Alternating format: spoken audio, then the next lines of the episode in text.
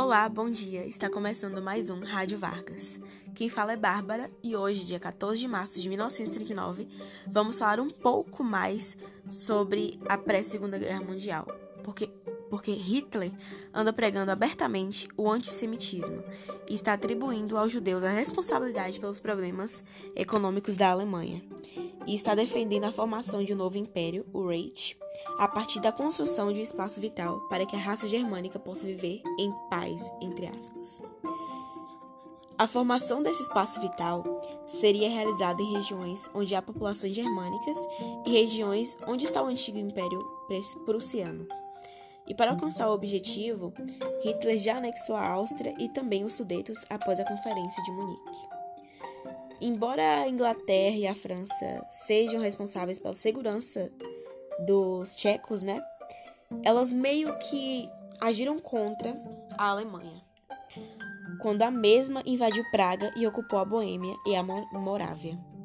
A Tchecoslováquia surgiu em meados do final da Primeira Guerra Mundial e hoje, dia 14 de março de 1939, aconteceu o seu desmembramento.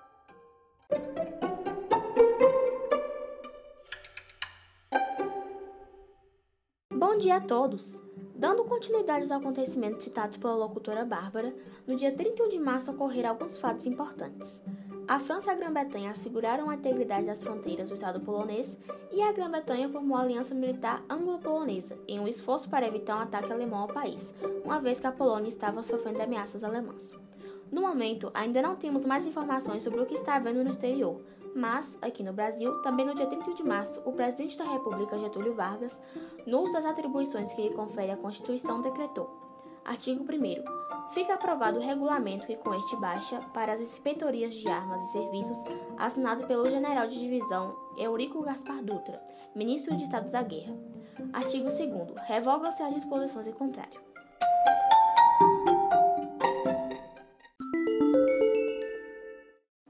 Nesse momento, como em todo o programa, nós sorteamos uma das pessoas que solicitaram a música. E a pessoa que foi sorteada hoje foi. A Maria Antônia das Graças Fernandes. Fiquem agora com o um trecho da música O que é que a Baiana tem? E é com essa belíssima música de Carmen Miranda que encerramos mais um Rádio Vargas. Amanhã voltaremos com mais atualizações sobre essa pré-Segunda Guerra Mundial. Até mais!